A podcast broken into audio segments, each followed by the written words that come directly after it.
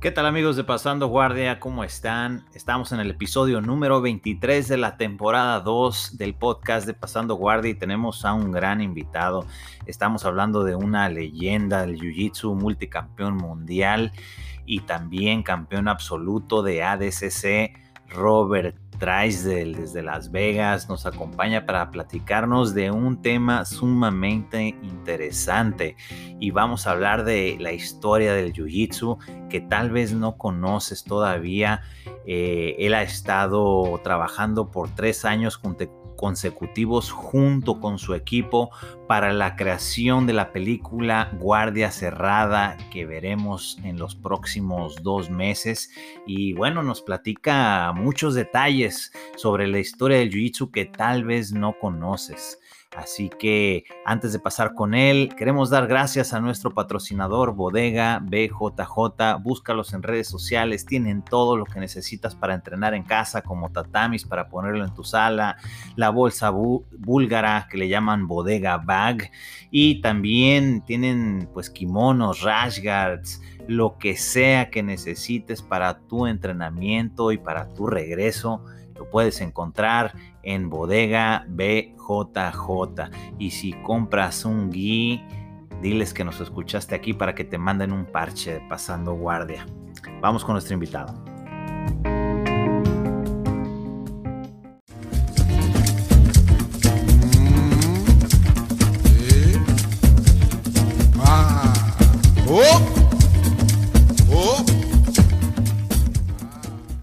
Estamos con el profesor Robert Dreisel. ¿Cómo está, profesor?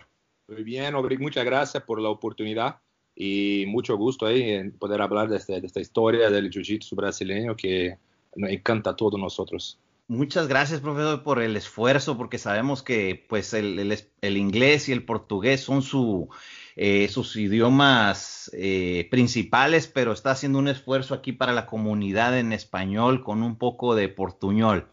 Portuñol con spanglish.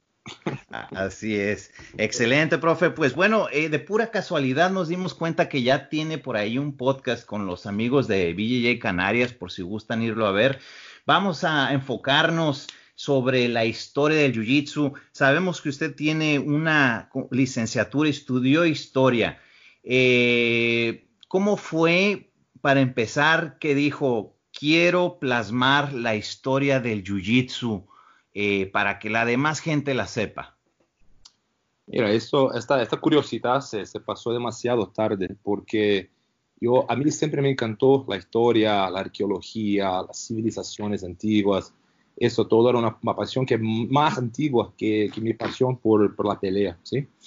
Y, y, entonces, no sé, porque nunca, nunca he hecho esa, esa, esa conexión entre la historia del jiu-jitsu y la práctica del jiu-jitsu. Es algo muy, muy reciente.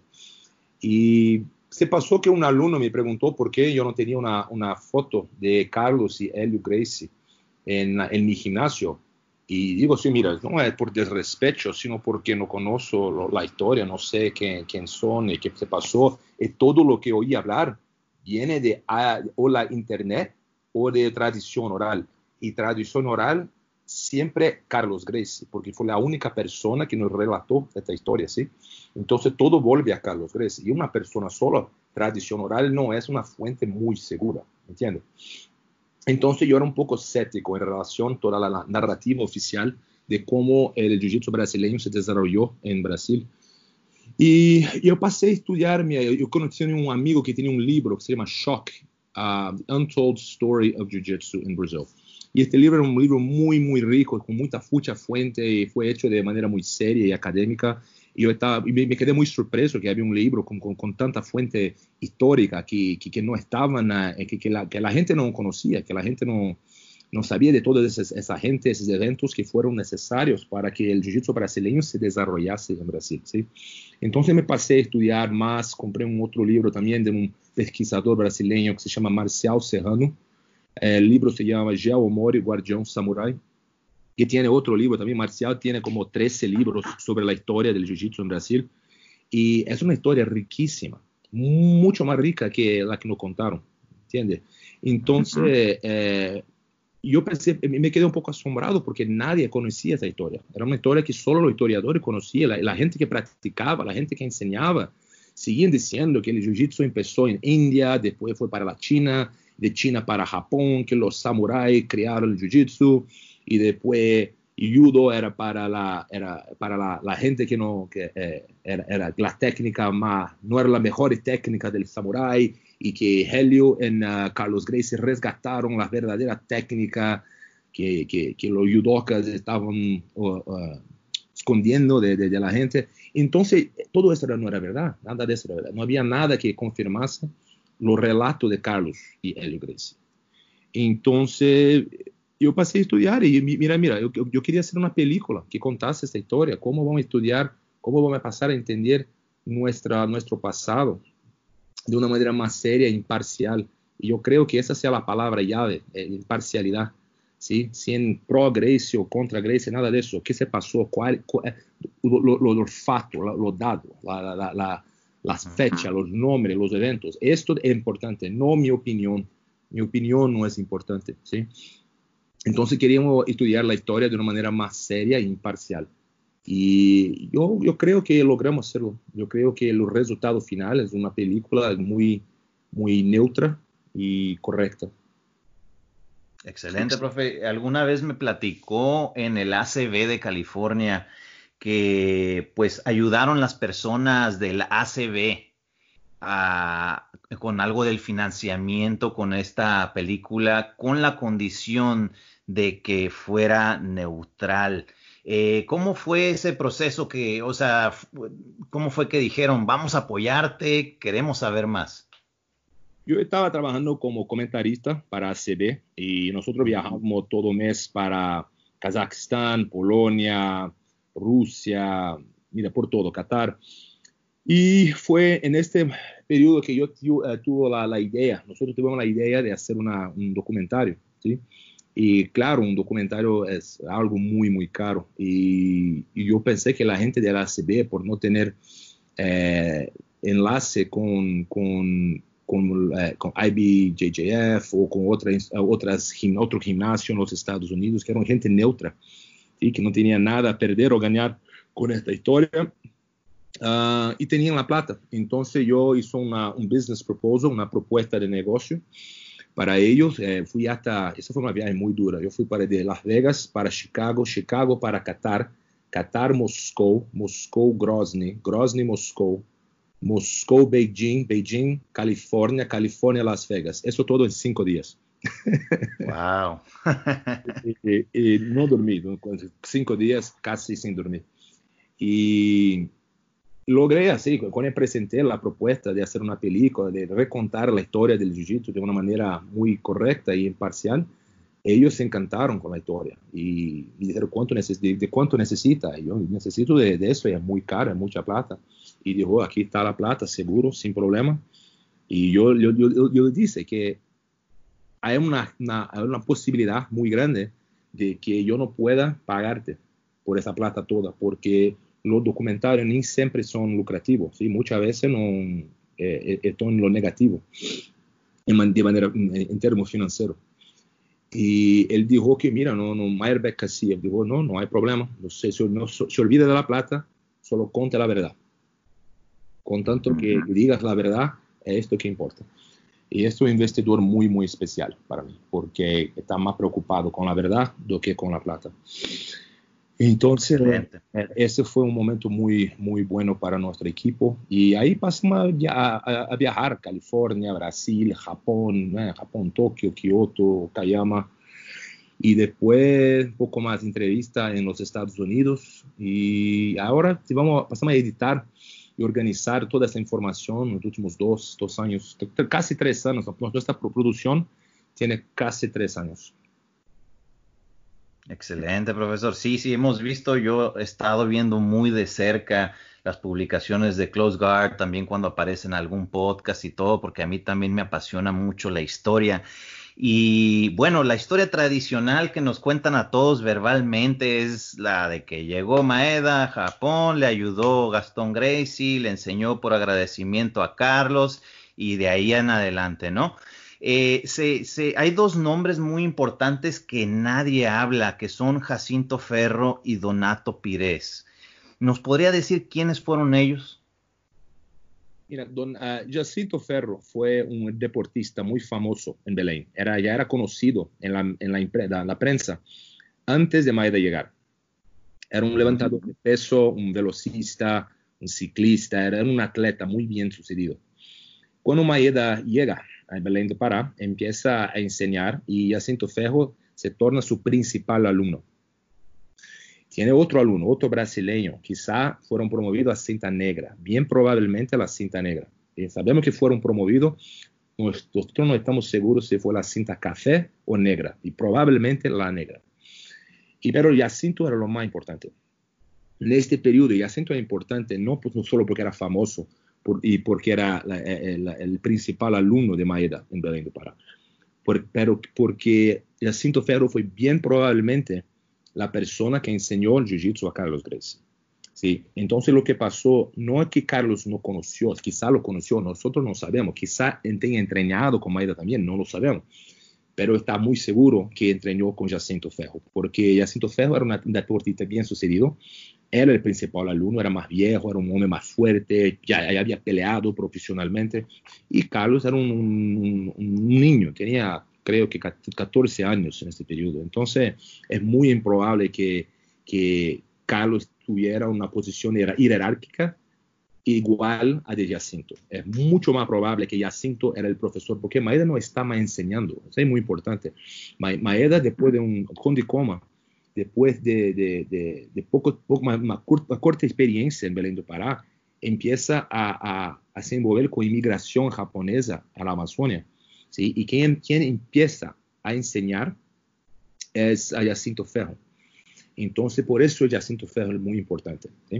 Donato Pires dos Reis fue una, un alumno de Jacinto Ferro y probablemente tenía una parcería con Carlos en Belém do Pará, porque pelearon una vez, había una pelea, la única vez que un Gracie es mencionado en los periódicos de la época, en Belém do Pará, en la Amazonia, se diz respeito a uma pelea entre Oscar Gracie e Donato Pires Reis. Oscar, provavelmente Carlos, ¿sí? porque é um erro do periodista. E então se, cono se conheciam de Belém de Pará, seguro, e, e seguro que, que, que entrenavam, pero como alunos de Jacinto Ferro.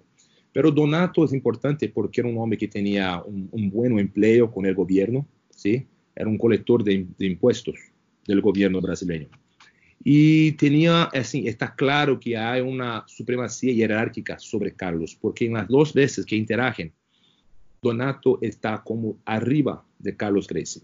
La primera vez eh, en 1928 eh, en la Policía Militar de Belo Horizonte, en Brasil, Donato Pires dos Reis invita a Carlos a enseñar como asistente en la policía, su asistente. Y la segunda vez, en 1930, cuando Donato uh, abre un gimnasio en Rio de Janeiro que se llama Academia de Jiu-Jitsu. Carlos y George Gracie fueron sus uh, eh, instructores, asistentes, ¿entiende? Y entonces eh, está claro que Donato Pires dos Reis, que para mucha gente en esta época creían que era, que era el profesor de Carlos. ¿sí? Mucha gente decía que era el profesor de Carlos. Donato incluso dijo una vez, y esto está por escrito en el periódico, que Carlos no, jamás conoció a Maeda.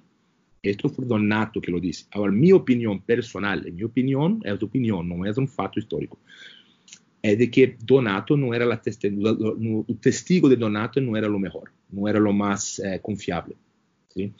Pero de una manera u otra eh, eh, está claro que había otra gente de quien Carlos Grecia estaba aprendiendo, con quien Carlos aprendía, y quizá había aprendido un poco con Maeda, nosotros no sabemos, pero está más claro que aprendió con Jacinto Ferro, Donato Pires dos Reis y muy probablemente también Geo Mori, que es un japonés muy importante también en esta historia toda, que fue olvidado porque después se torna un enemigo de la familia Gracie. Por se tornar un enemigo de la familia Gracie, um, eh, olvidado por la historia, pero fue importante un momento inicial. Así es, profesor. De hecho, eh, yo, yo compré estos libros de Choc porque eh, los mencionó hace bastante tiempo y los adquirí ahí en Amazon. Todavía no termino de leerlos, son grandísimos. pero me gusta el hecho de que te muestra las partes de los periódicos y todo esto que pues le da cierta legitimidad y, los detalles. Eh, hablando de Geo Omori, eh, pues se dice que, que, él entrenó también a Carlos y a Luis Franca, ¿no? Sí, eh, la, ah, la, relación entre Carlos Gracie y Geo Omori era una de, yo creo, sí, todo, todo apunta para ser una parcería profesional porque Carlos eh, no tenía la credibilidad que los japoneses tenían. Joe Mori era un cinta negra de la Kodokan, era, era famoso en São Paulo. En 36, los periódicos de São Paulo decían que Joe Mori era el mejor practicante en todo Brasil. Es un periodo en que Carlos, Helio Gracie y, y Maeda estaban todos vivos. Pero los periódicos decían que Joe Mori era el número uno. Entonces era famoso. Por eso nosotros creemos que tenía una, una parcería que no era solo profesional, pero también de aprendizado, que Carlos tenía aprendido mucho con él. Muy bien. Con Gilmore, el problema es que Luis Franza, no hay nadie que compruebe la, lo aprendizado de Luis Franza con Maeda o con Gilmore o con Takeuiano, nada. Todo lo que nosotros tenemos al respecto de Luis Franca o Franza eh, eh, eh, es que aprendió dentro de la Academia Gracie, en que la verdad la línea enfada no es una linaje, linaje no Gracie, sino que es una linaje Gracie, no sé pronunciar esta palabra. Linaje, sí. Linaje, linaje Gracie, porque nosotros tenemos dos artículos que comprueban esto. Uno que Luis Francis está compitiendo por la Academia Gracie, y un otro en que es llamado del mejor alumno de Helio Gracie. Es posible que tenga entrenado con Takeuiano en la Marinha brasileña porque es un miembro de la Marina en el mismo tiempo que Takeuiano enseñaba. Entonces es muy probable que había conocido y entrenado con Takeuiano también. Y Takeuiano era muy amigo de Maeda. Quizá de ahí venga esa mitología de que Francia tenía sido alumno de Maeda, porque no hay nada que compruebe eso. Eso es una cosa que están diciendo la gente de la FADA tanto tiempo que todos lo creen, pero no hay nada que compruebe. Todo lo que nosotros tenemos con eh, eh, una, conexión entre entre uh, Luis Franza y la, la, Academia Gracie. Entonces, en verdad, la linaje Fada es una linaje Gracie también, pero se desarrolló de manera muy distante de la linaje, linaje Gracie. Eso es un poco complicado, sí, pero eh, nada, que, que, nada que, que conecte a Joe Mori a Francia, Takeo Yano a Francia o Maeda a Francia, todo conecta a Francia a la Academia Gracie. Muy interesante. Ah, hablando de pues, los militares, eh, se sabe que en aquellos tiempos pues había un aura porque los japoneses vencieron a los rusos y en esa aura de, de, poder, de que el chico podía vencer al grande, pues también estaba mezclado el jiu-jitsu. Eh, hay otro personaje que se llama Luis Soto que se dice que aprendió directamente también de Maeda en la naval. ¿Es esto, se sabe algo de esto? Sí, capitán uh, Luis Soto. Eh, este lo estudié poco, este es un poco más reciente esta descubierta, pero está, eh, eh, la fuente nos dice que entrenó un poco con Maeda, no mucho tiempo. Mira, por Maeda ser famoso, todo quería ser su alumno. Eso no era solo Luis Franza, Carlos Gracie, había un otro en Nordeste que llamaba Bionor. Bionor decía también que era alumno de, de Maeda. Todo quería ser su alumno. Entrenaba dos, tres veces y es mi profesor, porque Maeda era famoso. ¿sí? Entonces, porque uno este, quería tener credibilidad con los brasileños, no podía decir, mira, yo aprendí con un brasileño, o yo aprendí solo, o yo aprendí con libros. No, tiene que decir, yo tengo un maestro japonés, porque te da credibilidad. Hasta hoy la, gente hacía. Antes, hace 100 años, todavía más, porque, porque necesitaban de alguien que le, des, que le, desen la credencial, ¿sí? la credibilidad de un peleador. Entonces, eh, eh, todo afirmaba eso. Capitán Luis Soto decía eso aí, aí é muito provável sim que sim foi um, um aluno de Maeda e pero por muito pouco tempo muito muito pouco tempo uh, lo que son lo, lo, lo, que más consistente nosotros podemos comprobar que fueron alumnos de Conde Coma son Jacinto Ferro Valdemar Lopes Rafael Gomes Guilherme de la Roque e Dr. Mateus Pereira este nosotros podemos decir seguro fueron alumnos de Maeda Capitão Soto por pouco tempo. ¿sí? Uh, Donato Pires dos Reis dizia que tinha um, um, um certificado de Maeda. Nadie, nosotros no sabemos qué certificado era ese, pero tenía un certificado y decía otra gente que tenía un certificado que era la única persona con certificado de Conde Coma. Quizás sea verdad. Nadie, no, nosotros no tenemos el certificado, entonces no sabemos lo que estaba escrito en ese, ese certificado. ¿sí? Hasta la fecha, bueno, ahorita ya no tanto por el Internet, pero si nos vamos a hace 20 años, alguien iba a un seminario de, digamos, Royce Gracie o de Hickson o de quien fuera, y con una foto de ese seminario ya decían que aprendió de él todo lo que sabe, ¿no? Para crear esa legitimidad. O sea, aunque nomás lo conocieron una hora. Y, eso antes se pasaba. Aquí, aquí en Las Vegas hay un chico que, que, que eh, eh, tiró una foto conmigo y con Frank Mir y, colocó en su gimnasio y decía que, que entrenaba con nosotros. La gente hace eso. Entonces antes era lo mismo todo quería ser alumno de Maeda, todo quería ser alumno de la gente famosa, ¿sí? pero hoy nosotros tenemos manera de, de, investigar. Eso todo se pasa porque la Biblioteca Nacional Brasileña digitalizó sus archivos en 2012. Y a partir de eso, la pesquisa empezó, porque antes nosotros solo teníamos la, la tradición oral y algunos artículos de, periódicos de la época, pero pocos. Pero cuando se digitalizaron los archivos de la Biblioteca Nacional en Brasil, ahí se empezó la pesquisa más seria, ahí se abrieron muchas puertas. Entonces esta historia es relativamente nueva en términos de pesquisa, ¿sí?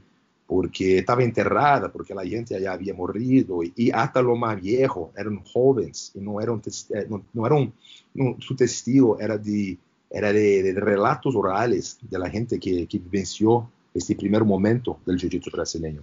Entonces todo volvía a tradición oral y tradición oral es peligrosa porque la gente cambia de opinión, cambia, tu memoria está cambiando, entonces es un poco complicado. Y otra, la, gente mente también porque yo tengo un, algo a ganar con una historia, entonces yo siempre manipular la historia para mi favorecer.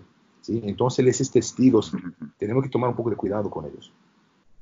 Claro, claro. También se, se ha mencionado mucho, profesor, que eh, el equivalente a aprender hoy de DVDs, en aquel entonces había un par de libros de Jiu-Jitsu ya en Brasil y que tal vez algunas personas solamente aprendieron de estos libros, ¿no? Em, mira, si hoy nosotros estamos aprendiendo con YouTube y DVDs y instruccionales online, yo creo que en la época los libros era la mejor manera de esa gente de aprender con, otra, con otros profesores que estaban en Europa. Y tiene un escritor americano que se llama Irvin Hancock, y sus libros estaban disponibles en Brasil. Entonces es muy probable que la gente que estaba buscando aprender y entrenar aprendió con libros también. Nosotros no tenemos confirmación de eso. Son, eh, son especulaciones, ¿sí? Pero son probables porque, si, mira, si tú le gusta el jiu-jitsu y quiere aprender, tú vas a buscar en todo lugar, claro, no solo con otra, otra gente, con los viajantes del circo, pero con libros también.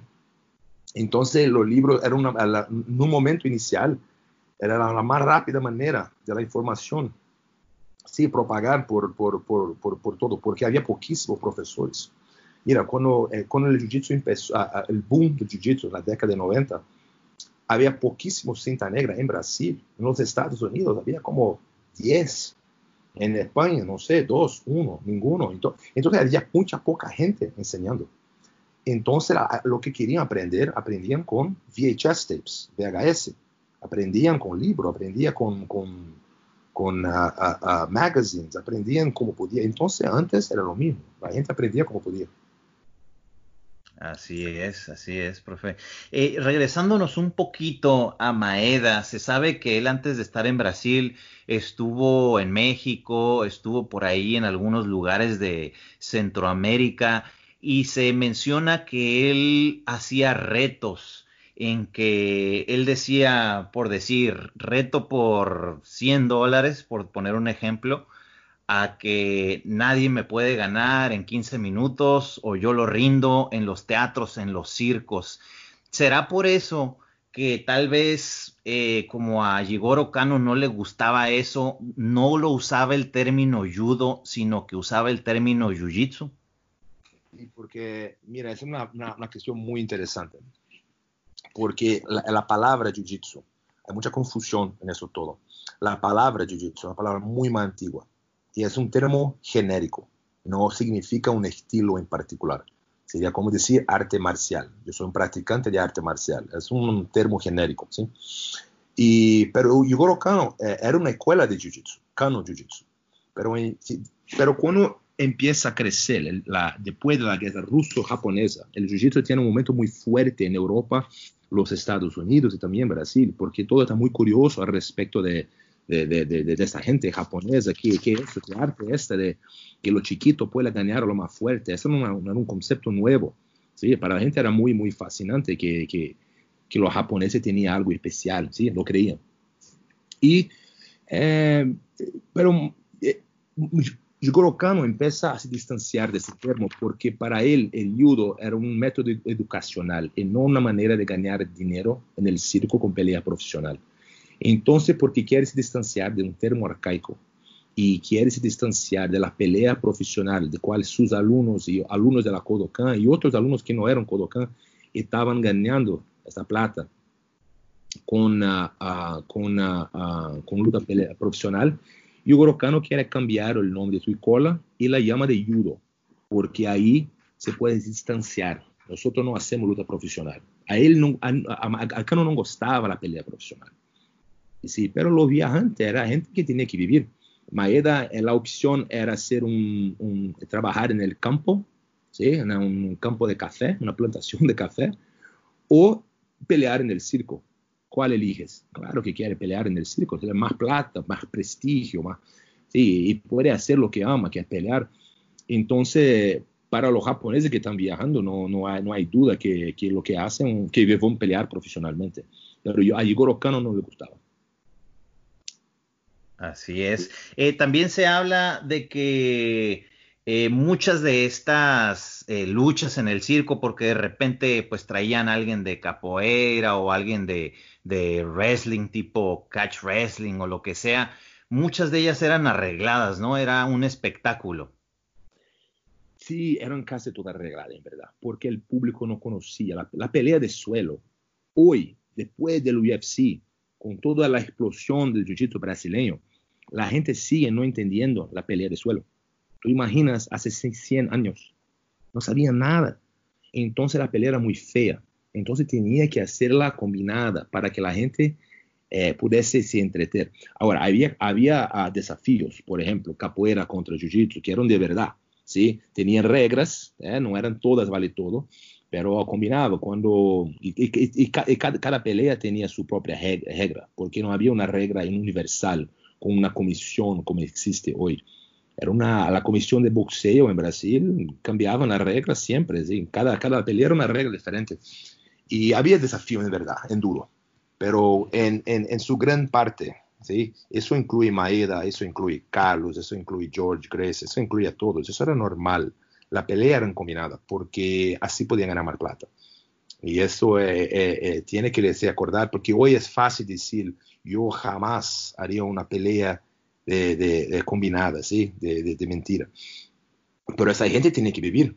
¿Y van a vivir cómo? Tiene que, tiene que pagar su, cuenta, tiene, tiene niños, tiene familia, tiene que vivir. Entonces yo, yo no lo juzgo por, por, eso. Yo creo que en esta época era normal y necesario incluso. Inclusive en, el documentario nosotros hablamos un poco de eso porque yo creo que la, la pelea de circo, las peleas combinadas, tuvieron un papel fundamental en el desarrollo, no técnico, sino eh, permitir tiempo y espacio para el jiu-jitsu brasileño existir. Porque si le quita la pelea de circo, yo creo que esos practicantes todos tuvieron que encontrar un, un, empleo nuevo y el jiu-jitsu brasileño existiría hoy. Él existe porque tuvieron maneras de, de, de, de vivir, ¿sí? Y el circo era la principal. Claro, ¿no? Y tenían que dar un espectáculo, si no, pues cómo iban a entretener al público, ¿no? Exacto. Muy bien. Eh, eh, profe, ¿en qué momento es cuando se separa, digamos, el judo al, al judo decano y el judo kosen? porque sabemos que el Kosen es, es más enfocado en el piso y el, y el decano es más de derribes. Mira, e, esta historia del Kosen nosotros estudiamos solo porque queríamos mostrar que las conclusiones de, de, la pelea de suelo sofisticada no fueron, no se, no se pasaron primero en Brasil, los japoneses ya lo conocían. Lo que se pasa es que después de la Grande Guerra, eh, el deporte olímpico, judo olímpico, se queda tan fuerte, eh, se queda tan fuerte que otro estilo de pelea se quedan como secundarios, ¿sí? incluso la pelea de solo. Yo no estoy seguro de cuándo hay este momento, no me acuerdo cómo fue, se pasó el, el empiezo del siglo XX y había un debate muy grande porque los japoneses de la Kodokan querían una regla más volvida para la pelea de pie, para los tombos, las quedas. y, otros japoneses del interior del país, a ellos les gustaba mucho la pelea. Yo suspecto, esa es especulación, no sé seguro, pero había un, mucho practicante en el interior de Japón, incluso yo creo que un escenario competitivo, porque las conclusiones que los japoneses están llegando en este momento son muy avanzadas. Y estas conclusiones demoró a los brasileños décadas para llegar a las conclusiones que los japoneses ya habían llegado. Eso para mí es indicativo de que había un, escenario competitivo de mucha gente practicando. Entonces esta historia es más fonda que, que, nosotros conocemos hoy. Hay mucho más de esa historia. Yo estoy seguro que hay más para esa historia, pero son fuentes primarias japonesas. Yo no leo en japonés. Pero hay pesquisas que están siendo hechas sobre el coseñudo y su peso. Y, y, y interesante del coseñudo es de que el motivo por cual se, se distancia del judo Kodokan oficial es muy parecido con lo, porque los brasileños se distancian de la Kodokan. Porque hay una negligencia del suelo. Y los japoneses de, que, eran especialistas en el suelo, que no se llamaba Kosen, era un especialista del suelo, decía, mira, nosotros tenemos que pelear en el suelo también. Y cuando peleaban contra los estudiantes de la Kodokan en, competencias, ganaban a la gente de la Kodokan, porque llamaban para la guardia, engañaban, muy, muy parecido con el jiu brasileño. Llamaban para la guardia y le ganaban a la gente de la Kodokan.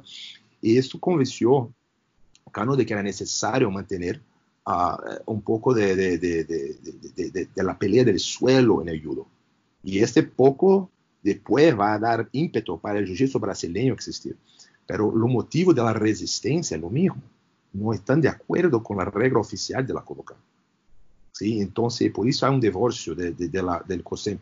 Pero el Kosen se queda una curiosidad en Japón. Es algo muy, muy chiquito. No, es, no era algo importante, era algo que los japoneses no pensaban, era una curiosidad, no era, se mantuvo vivo hasta hoy. Nosotros visitamos dos universidades en Japón que todavía siguen enseñando el Kosen Judo. Y mira, es es lo mismo que el jiu-jitsu brasileño, la misma cosa. Las reglas son un poco diferentes, pero la manera que practican es guarda abierta y guarda X. Lo interesante es que los japoneses que practican el Kosen son todos muy jóvenes, 18, 19, 20, ¿sí? Y cuando hablaba con ellos a través de un intérprete, yo no hablo japonés, yo hablaba con ellos y, eh, los jóvenes decían que me hacían preguntas sobre la, la cena el escenario de, de, de, del jiu-jitsu brasileño competitivo y lo conocían muy bien y sabían quién era Leandro Ló y sabían quién era Rafael Méndez. Y eso para mí fue muy curioso porque demuestra así la trayectoria ¿eh? de la pelea de suelo que ese, en un momento inicial era una especialidad japonesa, casi muere en Japón, casi eh, no tiene vida. así, mira, el jiu-jitsu brasileño es casi un milagro que existe, porque el judo es tan fuerte en la década de 40, 50, 60, 70, 80, que como que sobrevive. Pero se mantiene casi, casi una curiosidad en Brasil también. El Kosen y Brasil sobreviven, el lado opuesto del mundo, como, como curiosidad del judo, que era un deporte más fuerte, con mucho practicante y apoyo del gobierno, el apoyo de la iniciativa privada. Y y, pero resisten porque siguen creyendo que la pelea de suelo es importante. Y hoy nosotros estamos así, eh, eh, damos testigo a una renacencia de la pelea de suelo. Hasta la Federación de Judo de Francia, que es el país más conservador en términos de, de, cómo mantener el judo. Yo creo que los franceses son más conservadores que los japoneses de su judo. Y, pero hoy ellos organizan torneos de Newaza, no vamos a decir jiu-jitsu brasileño, claro que no, pero tuvieron que ceder porque hay un interés muy grande en la pelea de suelo que es mundial, gracias al jiu-jitsu brasileño, claro. Pero eso eh, eh, es muy interesante que hoy la Federación Japonesa, la, francesa de judo organiza eventos de Newaza, que es igualito al jiu-jitsu brasileño. O mejor, el jiu-jitsu brasileño es igual de Waza, pero esta renacencia es gracias a la explosión del UFC y del BJJ. Sí, muy, muy interesante eso, que esas personas que permanecían curiosas y querían seguir innovando en el piso, eh, siguieron adelante. Eh, mencionó alguna vez que también se debía a los pequeños espacios en Brasil, que no es como en el judo que tienen, no sé, cientos de metros de mats, sino que eran espacios pequeños y no había como para estar haciendo tanto derribe, sino que simplemente irse a lo suyo, que era el piso. Yo creo que la infraestructura en Brasil sea tan mala que esto tuvo un papel en la pelea de suelo. Y mira, yo, yo, tenía un gimnasio en Brasil. Nuestro gimnasio, nosotros colocábamos como 6, 8 personas entrenando y teníamos 20 esperando. Esto era normal, normal. Y si colocamos eso de, eso de rodillas, si, pensaba, mm. si pensaban de pie, nosotros colocamos 4 personas en tatame y teníamos 25 esperando. ¿Entiendes? Entonces, eso era normal.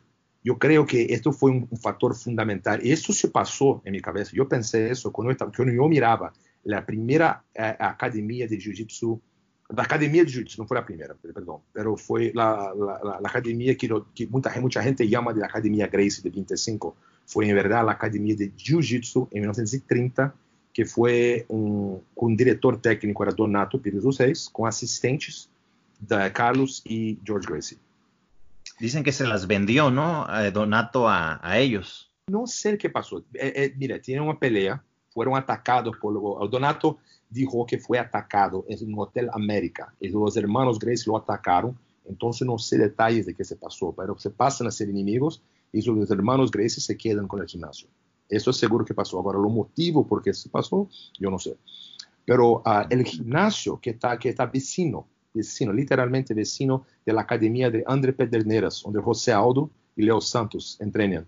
Están de lado. Entonces, si conoce la academia Upper y André Pederneiras conoce el primer gimnasio de la familia Gracie en Río de Janeiro.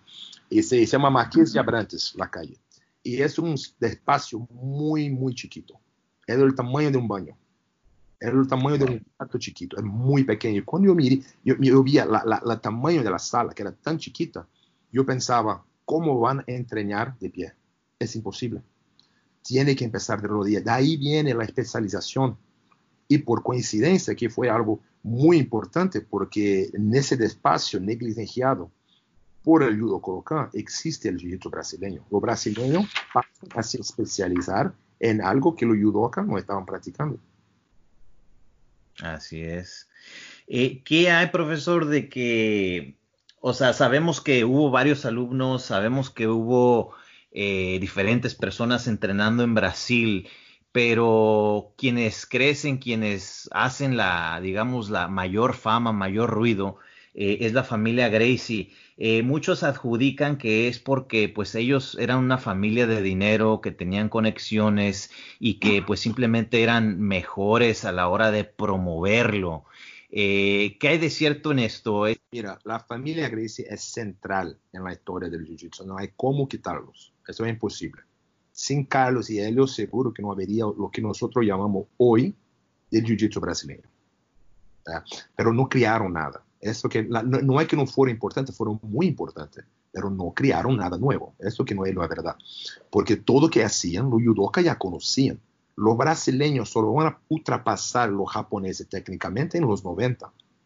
En los 90, los brasileños empiezan a llegar a las mismas conclusiones a través de la competencia. Llegan a las mismas conclusiones técnicas que los japoneses ya conocían en el peso del siglo XX. Entonces, eh, eh, eh, pero este marketing de Carlos Gracie, esta resistencia, yo diría hasta, hasta de Helio Gracie en no ser absorbido por el judo colocán, esto fue importantísimo, porque sin eso nosotros estaríamos todos practicando judo hoy. El diferencial, porque existe el jiu-jitsu brasileño y no jiu-jitsu argentino, es porque, no porque no había muchos japoneses enseñando por toda Latinoamérica, no era solo en Brasil. En Brasil había más japoneses, seguro, pero lo que se pasó en Brasil fue un movimiento de resistencia que en otro lugar no se pasó. Y, esto necesitaba alguien de carácter de personalidad muy fuerte para hacerlo. Y yo creo que Helio Gracie fue esa persona, en términos de marketing fue Carlos. Y en términos de resistencia, de lideranza, fue Helio. Y por eso son importantes. Ahora, Helio Gracie inventó una técnica nueva. ¿Dónde? ¿Dónde está la técnica nueva? Me muestra.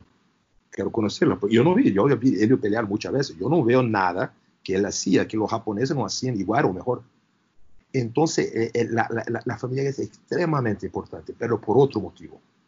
Y yo creo que este motivo sea más importante, porque la evolución técnica es una cuestión de tiempo y de práctica, es inevitable. Pero la resistencia al judo, en un momento donde judo es un deporte muy prestigioso, eso, eh, eso se pasó solo en Brasil. Así, poder, pasó con judo de una manera también, pero en un lugar tan remoto. Y eso necesitaba de gente con con, una personalidad muy fuerte y una resolución muy fuerte, seguros de que querían tener un espacio fuera del judo oficial. Querían un espacio nuevo de, de, ellos y de que donde serían líderes de un algo nuevo. Eso lo hicieron. Y eso es importantísimo, más importante que el desarrollo de, de, técnica nueva. Porque la técnica nueva, como le dice, es una cuestión de tiempo. Esto se va a pasar en cualquier lugar del mundo a uno eh, con la práctica, la, la, consecuencia de la práctica es la evolución técnica. De eso no hay, no hay duda. La anatomía humana es la misma, ¿sí? Entonces, si practicamos con una regla aquí y otra regla allí, nosotros vamos a especializar, especializar de acuerdo con la regla. Pero si cambia la regla, se cambia la manera que practica.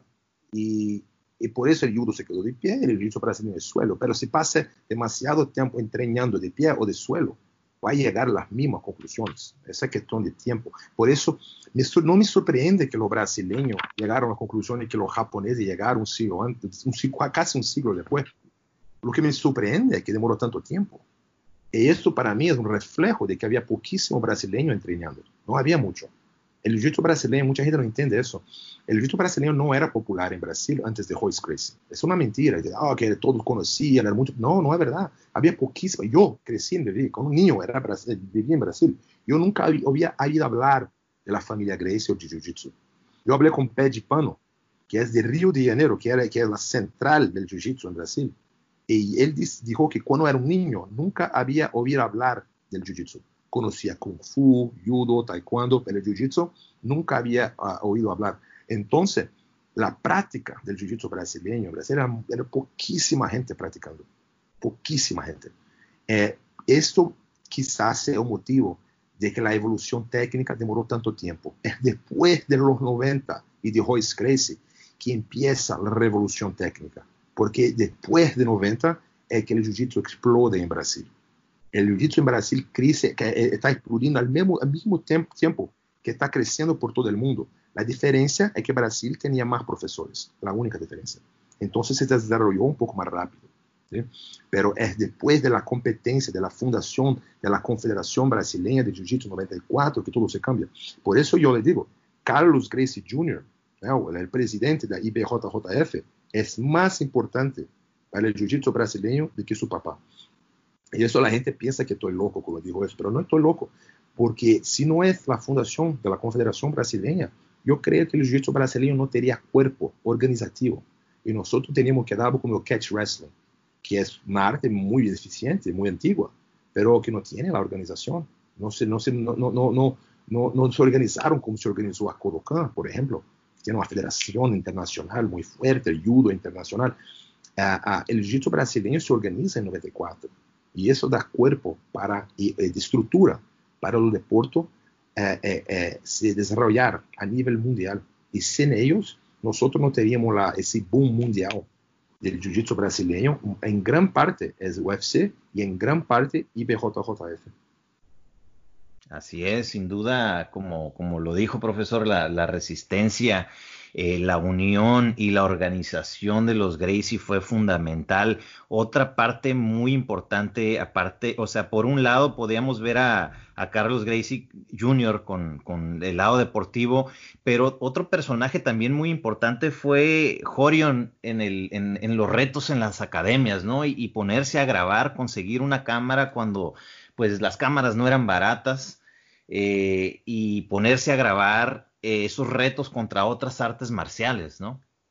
Y Roren fue, fue la persona eh, eh, la, persona ideal no momento ideal. Todo se alineó para que, que, que el jiu brasileño esté donde está, donde está hoy. Rorion fue muy importante porque tenía una visión de marketing muy, muy buena.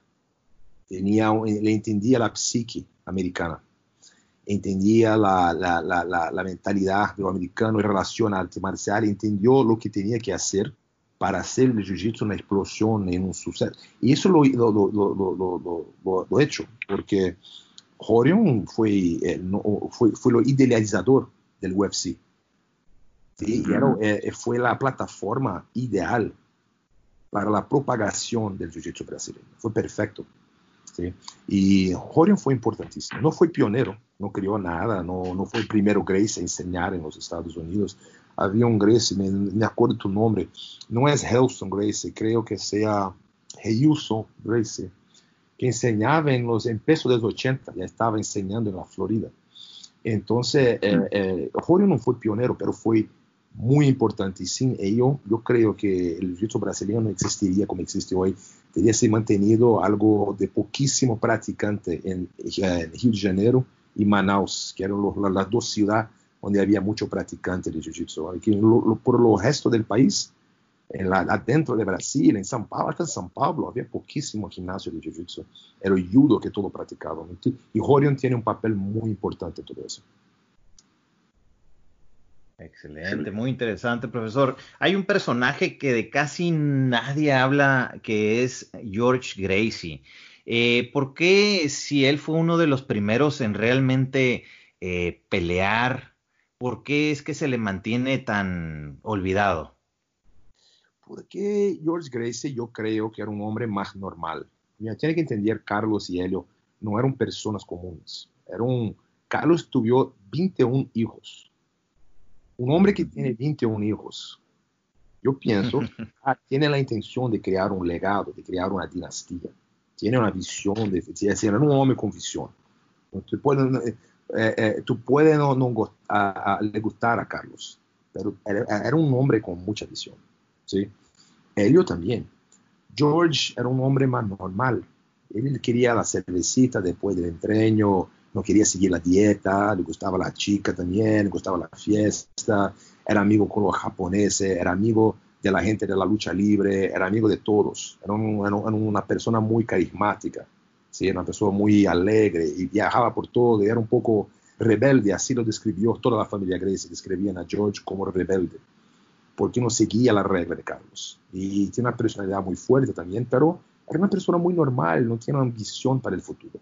No tenía, ah, voy a tener 21 hijos para que mi nombre sea eterno.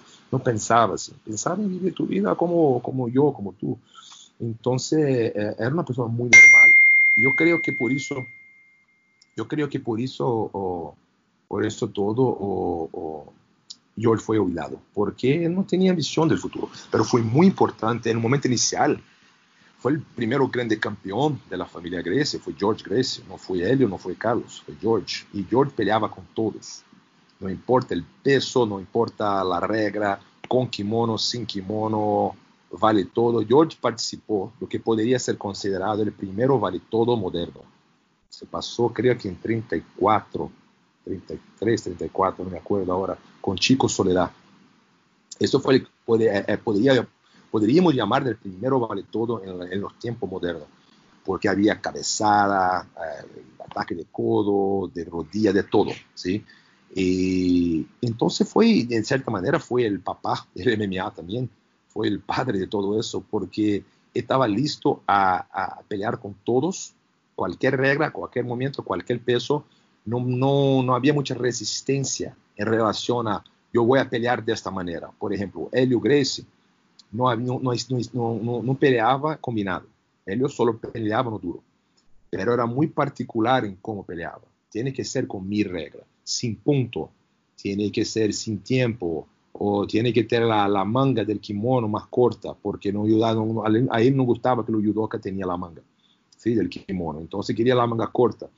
Y, entonces era muy particular cómo y con quién peleaba y con quién. Ese era un problema muy grande. Tá? É um problema muito grande, porque estavam sempre brigando na imprensa, porque estavam haciam muito marketing, para muito muito particulares como peleavam. E o George não, George peleava com todos, era amigo de todos.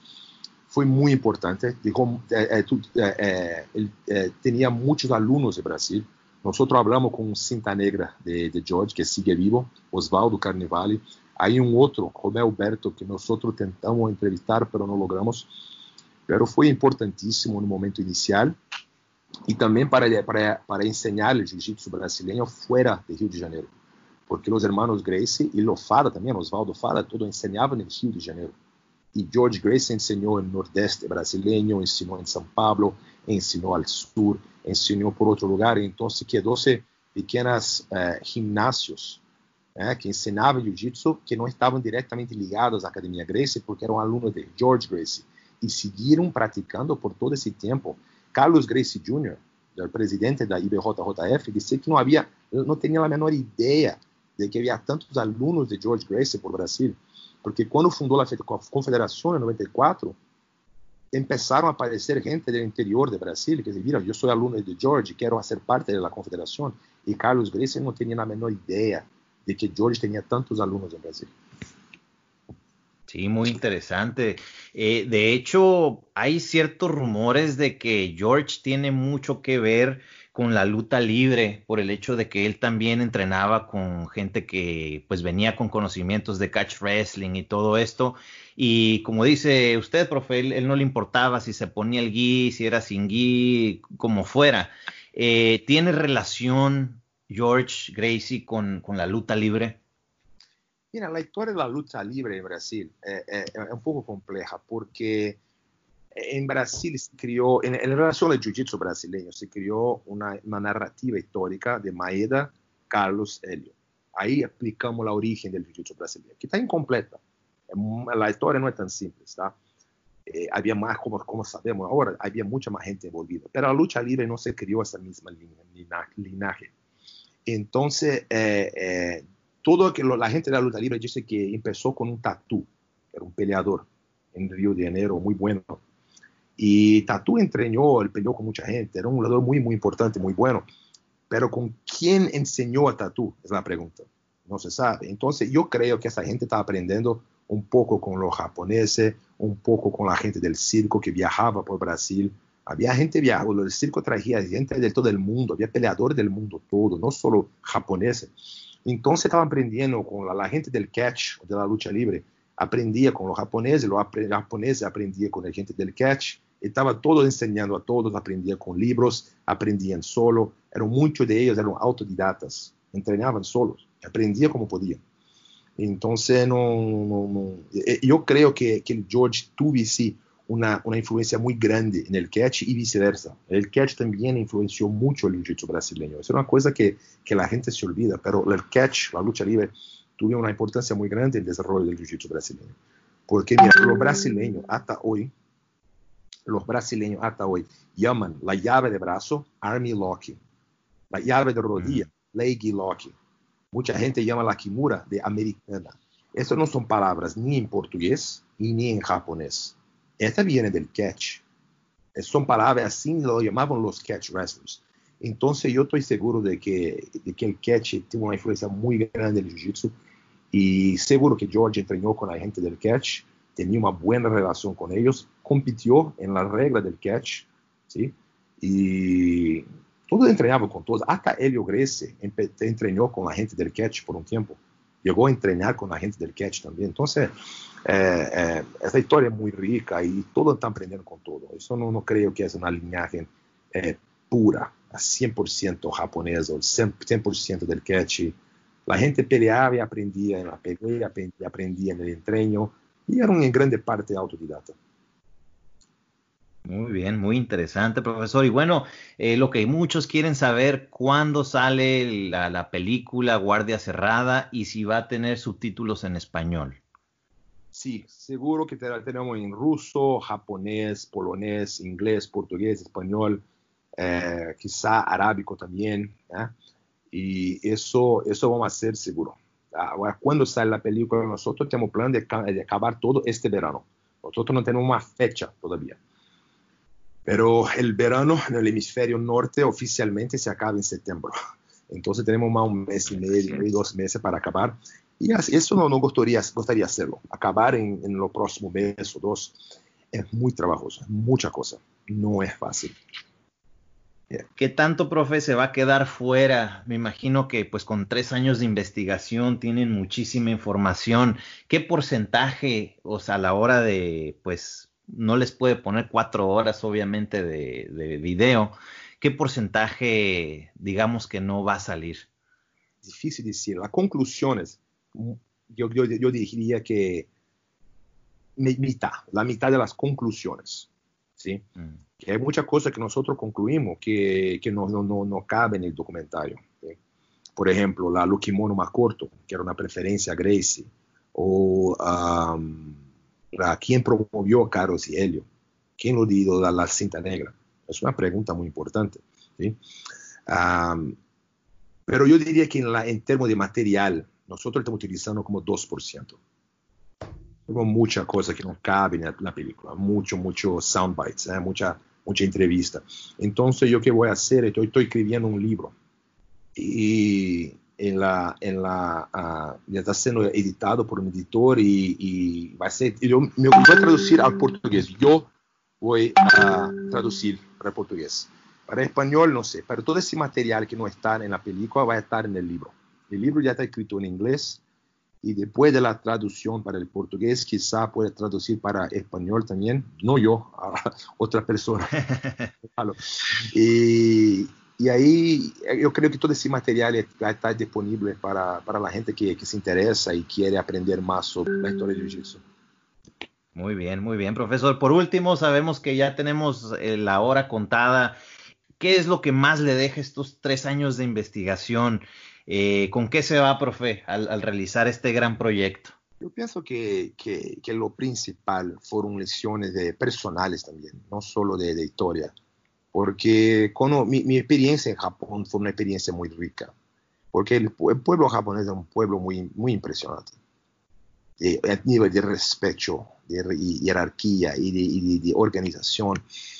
Y yo vi en el judo japonés, en el kosen judo, un, un respeto, una, una, una, una cultura eh, marcial que yo no conozco en el jiu-jitsu brasileño. Yo siempre digo que el jiu-jitsu brasileño es la cultura, no, nosotros no tenemos el do de judo, nosotros tenemos la cultura y la filosofía de Hakuna Matata. Esta es la, la, cultura del jiu-jitsu brasileño, es la, la cultura del surf. Y yo creo que es un problema porque a nivel, a nivel de, de, de longevidad, yo creo que el deporte tiene que ser más maduro nosotros seguimos con la cultura del surf, que es bueno para la gente joven. Pero yo creo que la medida que el jiu-jitsu brasileño se queda más uh, evoluido, ¿sí? Uh, más uh, y, va creciendo por todo el mundo, nosotros tenemos que nos amadurecer como deporte también a nivel cultural. Yo creo que a nivel cultural es necesario que nosotros tenemos una, eh, más serios, un poco más respetuosos, porque la, la, la, la profesionalización del jiu-jitsu está haciendo del jiu-jitsu algo peor, no está mejor, está peorando. Nosotros cada vez, el jiu-jitsu se parece cada vez más con el pro wrestling, con la lucha de, del circo, de, y cada vez menos con el judo de Kano. Yo pienso que nosotros no tenemos que ser como el judo de Kano. Nosotros tenemos nuestra propia, propia personalidad. Nosotros somos un jiu-jitsu de una otra matriz, que la matriz no solo japonesa, pero también será la, de la, la, matriz brasileña, de la cultura brasileña también. Y nosotros podemos conservar todo eso, pero nosotros tenemos que ser un poco más como judo a nivel de respeto, de organización, de seriedad, de lideranza. Y yo creo que el primer paso en eso todo es entender nuestra historia. Y ahí viene el documentario. Entonces el documentario es importante no solo a nivel de curiosidad, pero yo pienso que nosotros tenemos un futuro mejor, más organizado, cuando nosotros entendemos nuestro pasado. Nosotros tenemos que tener una identidad, acima de todo la identidad. Cuando conocemos nuestra, nuestra identidad, bueno, ahí podemos planear un, un futuro mejor. De repente se pierde la marcialidad en el jiu-jitsu y la gente lo relaciona más con MMA y a veces piensan que si quieren lograr algo en jiu-jitsu tienen que hablar del, del, otro oponente y todo este asunto, ¿no? Sí, es un error, es una, una, yo, yo, eh, yo, yo, no, yo no, no, tengo una solución rápida, pero ah, yo creo que sea necesario un debate sobre, sobre eh, la, la, cultura del jiu-jitsu hoy, que está peorando. Muy bien, muy bien. Pues ya escucharon amigos. Profesor, muchísimas gracias por eh, no solo darnos todas estas clases de historia, sino por todo lo que ha hecho en su carrera, tanto como competidor, como coach de, de MMA, de Jiu-Jitsu, y por traernos la oportunidad de, de, de, que las masas puedan saber todo este trabajo de investigación que se está, que lleva años y pues para nosotros es un honor, estoy seguro que todos nuestros escuchas, eh, algún mensaje que quiera dar a la comunidad. Yo me gustaría pedir a toda la comunidad del jiu-jitsu brasileño en Latinoamérica, en el mundo, eh, que apoyen al filme porque este, esta película es para todos, no es para mí, no es para tú, es para todos nosotros, es para el futuro también. Yo, mi sueño es de que esa, ese documentario, este libro que estoy escribiendo, sean archivos, sean archivos para el futuro para que la gente eh, eh, entienda tu historia. ¿sí? Ah, y, esto que pido, que pido que, miren la película y, pasen para otra gente, hablen de ella y responden, porque nosotros necesitamos también de ayuda a nivel de divulgación, ¿sí? Porque nosotros somos una producción pequeña, nosotros no somos Flow Grappling, ¿sí? Entonces necesitamos de nosotros no tenemos la media que tiene otra gente. Me gustaría mucho que, que que todos los participantes, practicantes de Jiu-Jitsu ayudasen a promover esta historia que es importantísima y es nuestra historia, ¿sí? Esta es nuestra identidad y tenemos que conocerla. Así es, amigos. Así que nada de que este, voy a esperar a que salga pirata, ni mucho menos. Por favor, júntense. Si no pueden comprarle a una sola persona, júntense dos, tres, cuatro, cinco amigos, los que sean, cómpranla, compártanla por nuestra parte, profesor. Nosotros hemos estado promoviendo bastante. Sí nos hemos dado cuenta que algunas plataformas, no sé por qué, si no tienen el interés de mostrarlo o por algunas otras cosas, no han promovido nada sobre la película, pero por nuestra cuenta, téngalo por hecho que nosotros vamos a, a estarla promoviendo porque nos interesa, porque es nuestra, nuestra historia y la gente la tiene que saber. Última pregunta, profe. Ah, ¿Tiene alguna preocupación de que, no sé, algunas personas la quieran ignorar o vetar o algo así porque tal vez no va con su, con lo que han dicho o lo que sea? No, seguro que nosotros ya estamos siendo eh, eh, eh, vetados. Eso, eso, yo, eso yo lo sabía. Porque a nivel histórico no hay cómo, no hay cómo haber un debate, que, porque no hay debate no hay debate. No hay controversia. Ah, es, una, es un documentario controverso. No, no es controverso. Es factual. No, no hay debate y no, y no hay cómo tener un debate con nosotros. Y no soy yo, esos son todos los historiadores. Hay divergencia, ¿sí? Hay cosas chiquitas que nosotros, no, los historiadores, no concordan con, con algunos detalles. Pero a grosso modo, de, de manera general, ah, el, la historia no es controversa. ¿sí? Hay, hay, hay, hay cuestiones de interpretación que difieren, de gente de historiador para historiador. Pero eh, no hay cómo defender la narrativa oficial en el siglo XXI. No es posible. Entonces, como no hay argumentos históricos y factuales para debatir con nosotros, lo que van a hacer es ignorar.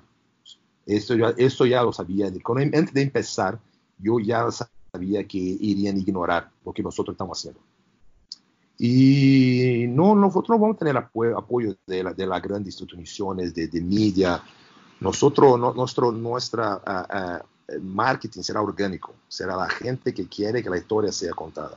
Por eso yo creo que toda la gente tiene una responsabilidad en ayudar a contar esta historia, porque la, los grandes medios no van a ayudarnos, eso es seguro. Eso van a nos ignorar, de eso ya, ya lo sabía. Los grandes nombres, incluso, mucha gente que ni no egrese gente que es amigo de la familia Grecia no va a bueno, ignorar porque no quieren eh, eh, manchar así su, relación con sus amigos, así con su profesor quizá.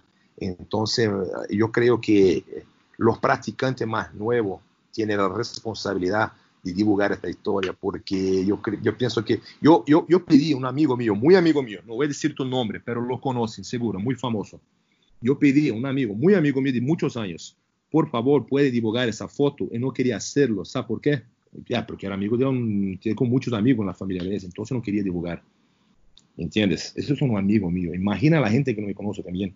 Entonces, eh, eh, eh, yo creo que nuestra mejor arma en esto todo es el marketing orgánico de gente como tú, gente como mis alumnos y la gente que está oyendo ahora, porque la, la, lo, grande, la grande media de la pelea, ese van a nos ignorar, seguro.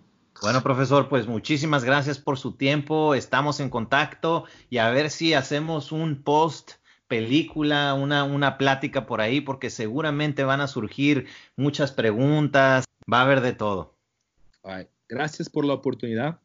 Eh, yo también, también invitar a todos que están oyendo para así venir a Las Vegas un día, puede visitar mi gimnasio. Nosotros tenemos una política de puerta abierta y puede, todos están invitados, independiente de, de, de, de equipo, y serán todos muy bienvenidos. Suffer, suffer, suffer, suffer, suffer, suffer for world. Now your fault be that. Me I say, now your fault be that.